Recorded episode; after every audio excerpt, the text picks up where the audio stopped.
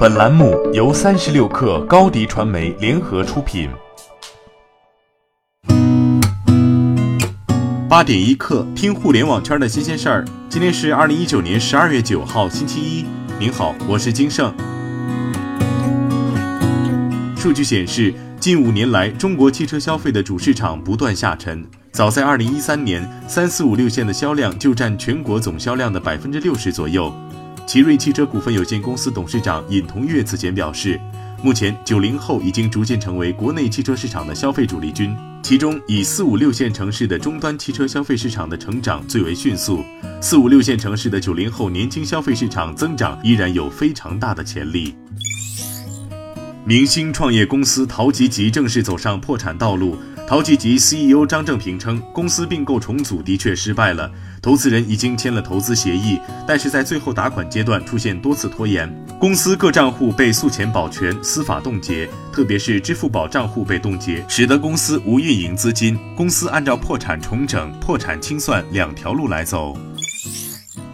松下电器中国东北亚总裁本间哲朗表示。特斯拉上海工厂第一批产品松下没有提供电池，不排除今后可能为特斯拉上海厂供应电池。他透露，松下在中国有三座电池厂，其中苏州无锡工厂是锂电池，大连工厂是专门做电动车的电池。大连工厂规模非常大，投资约两千亿日元，一期已经生产，二期刚投产，三期正在规划，未来不排除在中国设电池厂为特斯拉供货。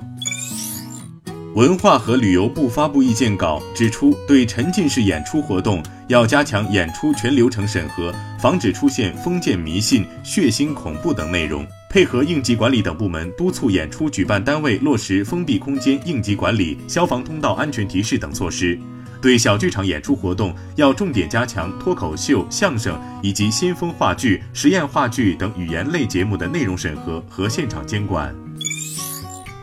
优酷体育正式上线英超曼联俱乐部官方频道，为用户提供更多有关红魔的独家原创视频内容。这是阿里巴巴集团与曼联达成整体合作的一部分。曼联官方频道包括《走进曼联》《曼联声音》《十佳进球》《经典红魔》《荣誉室》《红魔群星》等栏目。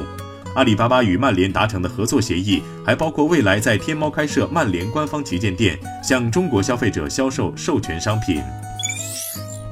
北京二零二二年冬奥会三大赛区之一的北京市延庆区近日开建当地首座加氢站。这座加氢站建成后，将作为延庆区氢能交通重要基础设施，为二零一九至二零二零年高山滑雪世界杯延庆站、北京冬奥会测试赛及北京冬奥会期间氢燃料车辆示范运营提供保障。这座加氢站位于中关村延庆园内，日加氢能力可达五百公斤。建成后，每日能为三十多辆氢能公交提供加注服务。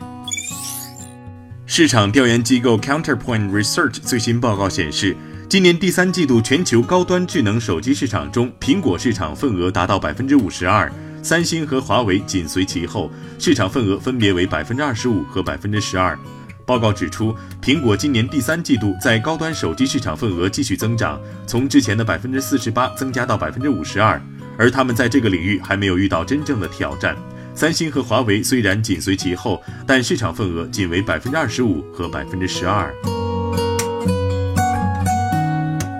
八点一刻，今日言论。蔚来汽车创始人李斌在中国汽车企业创新评价大会上说：“蔚来其实干的还是不错的，最近碰到的事情比较多，但有些是大环境的。作为一个初创业公司，遇到一些问题也正常。从蔚来汽车的销量上来看，公司还不错。目前看到的销量数字不够多，不是因为销售不好，是因为没产那么多。我们是按需生产，现在订车起码要等一个月，展车都卖空了。”好，今天咱们就先聊到这儿。编辑崔彦东，我是金盛，八点一刻，咱们明天见。